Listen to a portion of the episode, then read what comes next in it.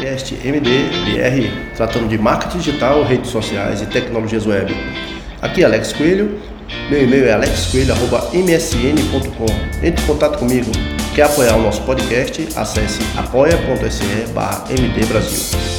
Bom, hoje eu quero falar um pouquinho para vocês sobre e-mail marketing. Muita gente nos, nos pergunta sobre se vale a pena ou não investir uma grana, investir tempo com e-mail marketing.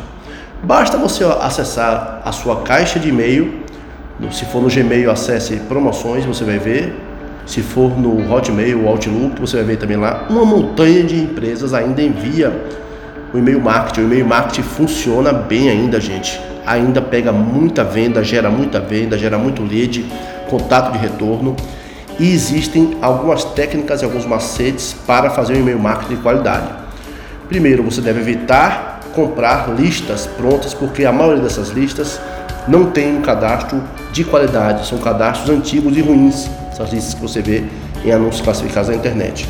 Então, um e-mail marketing educativo, com oferta de produtos, com lançamento, com desconto, com cupom, bem feito, ele funciona bem, desde que você crie uma base, que você pode fazer isso no site, anunciar em sua rede social, para criar um site, criar um cadastro, fazer um sorteio para gerar cadastro de e-mail, de e-mail, e-mails com boa qualidade então é uma estratégia interessante sim de marketing digital que você pode fazer aliado à gestão de sua rede, né? É um trabalho também de social media.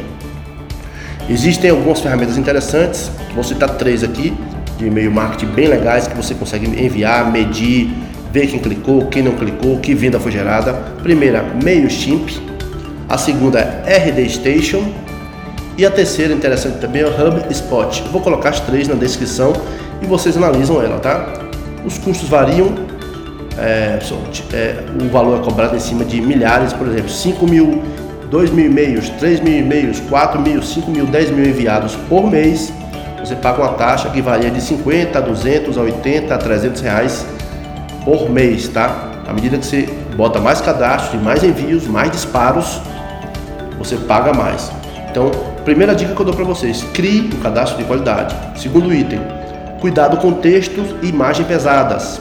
Tá? Se você colocar textos que falem descaradamente de promoção ou, ou, ou palavras que o Google, né, o Gmail ou o Hotmail, que são os dois maiores do mercado e meios do mercado, avaliem como spam, isso cai direto no spam e aí ninguém vê. Tá? Então tenha cuidado na edição do texto, textos enxutos, enxutos, imagens legais e leves, imagens responsivas e imagens que gerem contato, gere informação ou link para algum produto que você venda, ou para o seu site, ou para a sua rede social, o que você quiser. Então, é a segunda dica. Primeira dica é o que? Conteúdo de qualidade. Segunda dica, imagem, texto de qualidade. E a terceira dica, construir, como eu falei para vocês, de forma correta a base de e-mail marketing. Não fique comprando porque as que vendem geralmente são furadas, tá?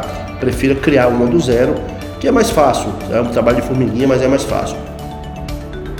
Outra dica importante que você não pode esquecer para finalizar aqui é coloque a opção de descadastrar. Coloque o item lá, descadastrar o e-mail.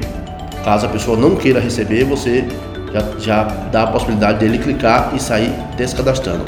Lembrando que o MailChimp é gratuito, tá? Então recomendo que você comece a testar ela com 100 disparos, 200 disparos, um envio pequeno e faça contato depois com as pessoas que você enviou, principalmente se você tiver mais afinidade para verificar se realmente o e-mail chegou ou não na base de e-mail desse pessoal, tá bem?